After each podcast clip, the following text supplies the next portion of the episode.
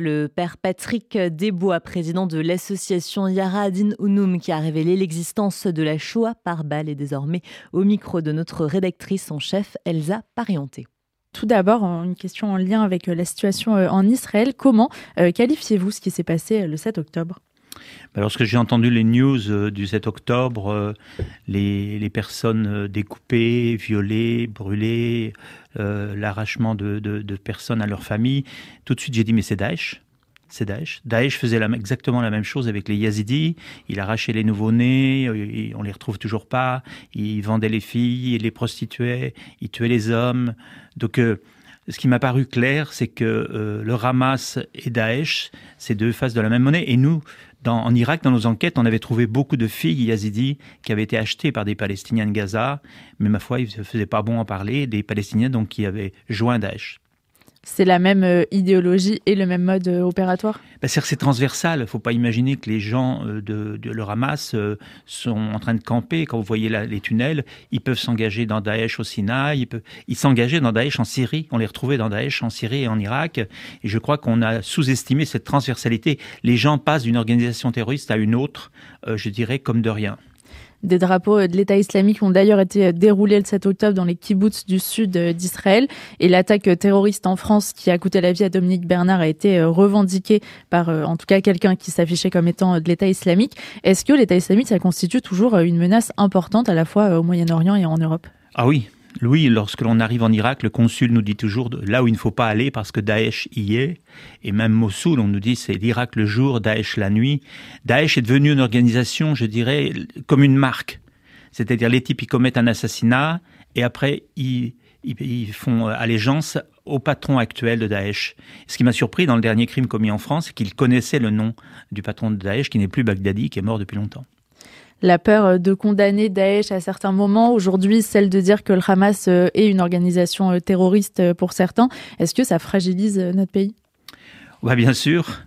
Bien sûr, parce que c'est bizarre, quand il y avait le Bataclan, euh, personne condamnait et tout le monde s'est entendu pour que la coalition internationale bombarde Mossoul.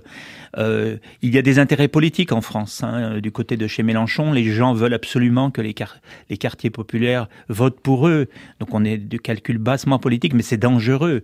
Euh, Daesh s'en fiche. Il a, il a tué des gens de droite, des gens de gauche, des gens, des gens qui dansaient, des gens qui buvaient. Il s'en fiche. Vous menez euh, depuis plusieurs années un travail scientifique sur euh, les génocides. Est-ce que pour vous, comme on l'entend euh, dans de nombreuses manifestations en France et ailleurs depuis deux mois, est-ce que ce qui se passe à Gaza est un génocide? D'abord, je ne suis pas allé à Gaza, donc je ne me prononcerai pas. Euh, et je, je, crains toujours cette appellation de, de génocide. Euh, J'ai beaucoup travaillé avec le gouvernement ukrainien qui voulait absolument que M. Poutine soit accusé de génocide. Et M. Poutine se promène, il va aux, aux Émirats, il va en Chine, il, va, il accueille le président de la Corée du Nord. Donc je leur dis, le, problème, effectivement, c'est qu'il faut le minimum de victimes civiles et on ne peut que déplorer. Euh, le petit problème, c'est que Hamas savait qu'Israël allait réagir comme ça et il n'a mis aucune protection. Il savait très bien qu'en tuant des civils en Israël, la réplique serait terrible. Quand on voit la taille des tunnels, on a l'impression que le Hamas ne souffre pas tellement. Dans euh, la Shoah par balle, il y avait euh, une volonté de, cacher le massacre, comme vous l'avez euh, étudié. Est-ce que c'est la même logique à l'œuvre aujourd'hui en Ukraine? Et est-ce que, au contraire, ça vient dire quelque chose Le Hamas qui cherche à tout prix à, montrer les images, qui a tout filmé de ce 7 octobre? Non, déjà les nazis avaient des, appareils Leica. On a retrouvé 400 photos de fusillades de juifs, ce qui est très rare. Et malheureusement, non, les terroristes exposent l'horreur. Ils exposent l'horreur parce que ça attire des gens et ça en repousse d'autres. Et le fait qu'ils aient eu des GoPro, pour moi, est symptomatique. Euh, Daesh filmait absolument tout les décapitations, les homosexuels jetés des immeubles, les gens brûlés vifs dans des cages, tout était filmé et répandu en plusieurs langues. En ce sens-là, le Hamas fait comme Daesh. Pour moi, ce qui est surprenant, c'est que les gens ont déjà oublié que Daesh nous a attaqués, qu'il y a eu le Bataclan, qu'il y a eu des fusillades dans les bars, qu'il y a eu Nice. Euh, on fait comme si on découvrait la Lune. Euh, le Hamas est une organisation terroriste en acte, je dirais, pas simplement euh, dans un discours. Cette organisation euh, terroriste qui était à l'œuvre le 7 octobre. Et en même temps, euh, il semblerait qu'il y ait euh, des civils qui aient participé à ces exactions. Comment on passe de, de témoins, de personnes qui connaissent ce qui se passe à Gaza, à potentiellement acteurs de, ces massacres? Rien de plus simple. Les, les, meurtres de masse attirent les gens. Hitler n'a jamais manqué de travailleurs pour tuer les juifs dans aucun pays, de, de la Russie jusqu'à la Grèce. Donc c'est la même chose. Le, le Hamas euh, donne un, feu vert pour des tueries de juifs, en plus en Israël. Je pense que malheureusement, tous ces gens voulaient en être. Imaginez, ils ont dû euh, mettre une publicité dans le monde entier islamiste le même soir en disant on a tué plus de 1000 juifs. C'était comme une décoration. Non, malheureusement, quand il y a un massacre de masse, euh, vous ne manquez jamais de personnes. Les gens l'ont très bien vu en France lorsque les juifs étaient déportés. Il n'y a jamais manqué de dénonciation. Et vous pointez aussi, pour l'Ukraine en tout cas, le rôle de la propagande le fait que les Ukrainiens seraient considérés euh, comme des nazis par euh, ah oui, pour moi, ce qui m'a choqué lorsqu'on a commencé en Ukraine, je croyais qu'avec la propagande nazie et la propagande soviétique, c'était terminé. Euh, Poutine ment du matin au soir. Les gens savent qu'il ment. Il sait qu'on sait qu'il ment et il continue de mentir. Donc, j'avais interviewé une jeune femme qui avait un petit tatouage fait durant son adolescence sur le poignet. Elle a été torturée pendant sept jours pour avouer qu'elle était une nazie. Vous avez euh, évoqué ces mensonges. Face à ça, il y a aussi des preuves que vous euh, récoltez sur tous les terrains euh, où vous agissez, notamment celles des témoignages que vous avez réunis sur le génocide des Yézidis, qui, vous le dites, sont à la disposition de la justice internationale. Est-ce que ça a un vrai effet de traduire les terroristes en justice? Est-ce que c'est symbolique, c'est important pour les victimes? Oui, je pense que c'est important de ne pas condamner que les chefs. Euh, les gens n'avaient l'idée que de condamner les chefs et nous, les Yazidis, qui ont accepté de, témoigner dans des tribunaux, notamment en Allemagne, avec de longs procès.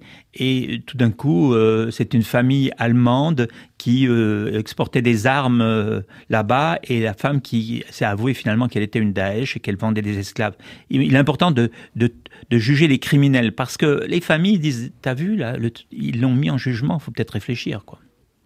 Vous euh, tirez de votre expertise plusieurs euh, comparaisons entre euh, les différents terrains que vous étudiez. Vous comparez les rues de Boucha en Ukraine à celles de Kigali au Rwanda avec des corps dans les rues. Est-ce qu'il y a quelque chose d'un retour en arrière sur notre sol européen depuis quelques années?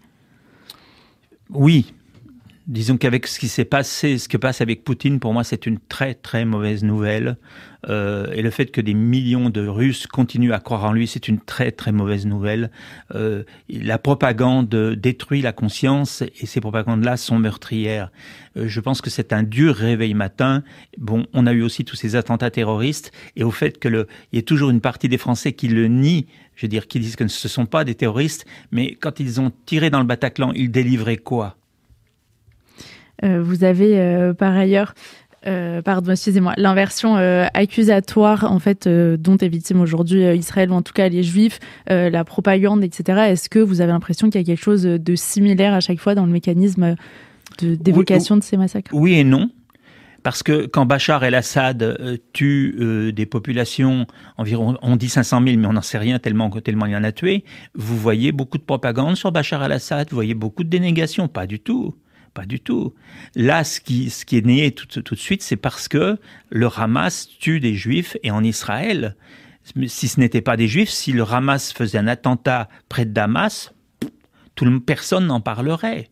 Non, malheureusement, euh, ce qui se passe actuellement, parce que ce que je vois sur les sites, c'est beaucoup de dénégation des crimes. Moi, je reçois beaucoup de faux messages disant que ce sont les Israéliens qui ont tué des civils et ce ne sont pas les islamistes, etc., etc.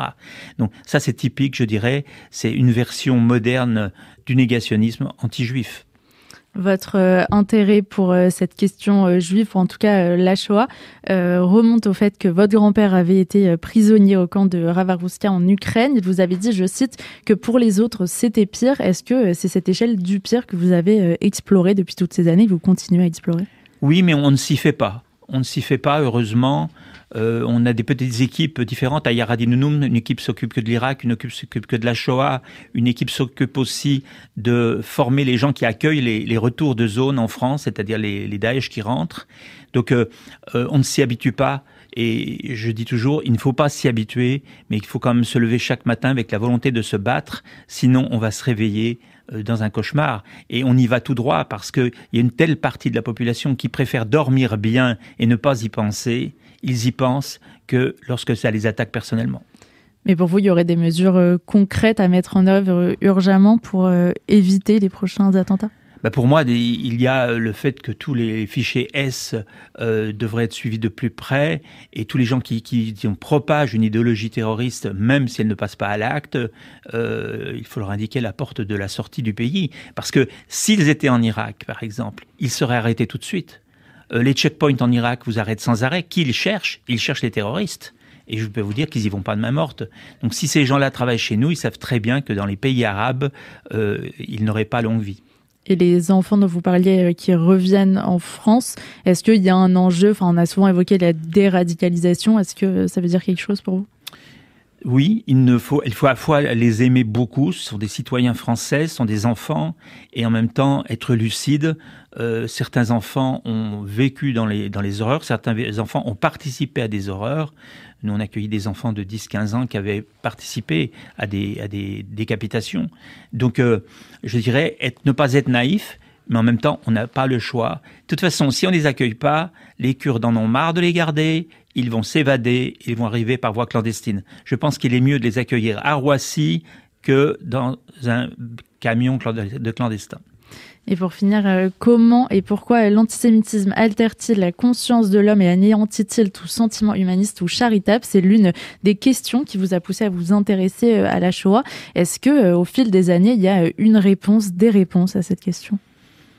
Moi, je ne crois pas. Je crois que l'antisémitisme sera toujours là. Le tout, c'est qu'il soit, je dirais, limité parce que ce qui se passe maintenant, c'est qu'on s'éloigne de la Shoah, donc la Shoah n'est plus un tabou pour ceux qui n'aiment pas les Juifs, mais et du côté euh, de, des populations islamistes, il y a une, aversion, je dirais, pour les Juifs et les Israéliens qui sont pour eux des ennemis et des koufars. Moi, j'ai traduit un, morceau d'interview de, Daesh quand il arrête des gens dans les kibbutz et il lui dit Tu n'as pas de Dieu, tu n'as pas de Dieu, tu es un koufar. Ça veut dire que pour ces gens-là, ils ne tuaient pas des êtres humains, ils tuaient des mécréants. Donc je dirais il faut éduquer, éduquer à ce qui se passe ne pas mettre les gens en paranoïa, mais ne pas non plus les mettre à dormir bien.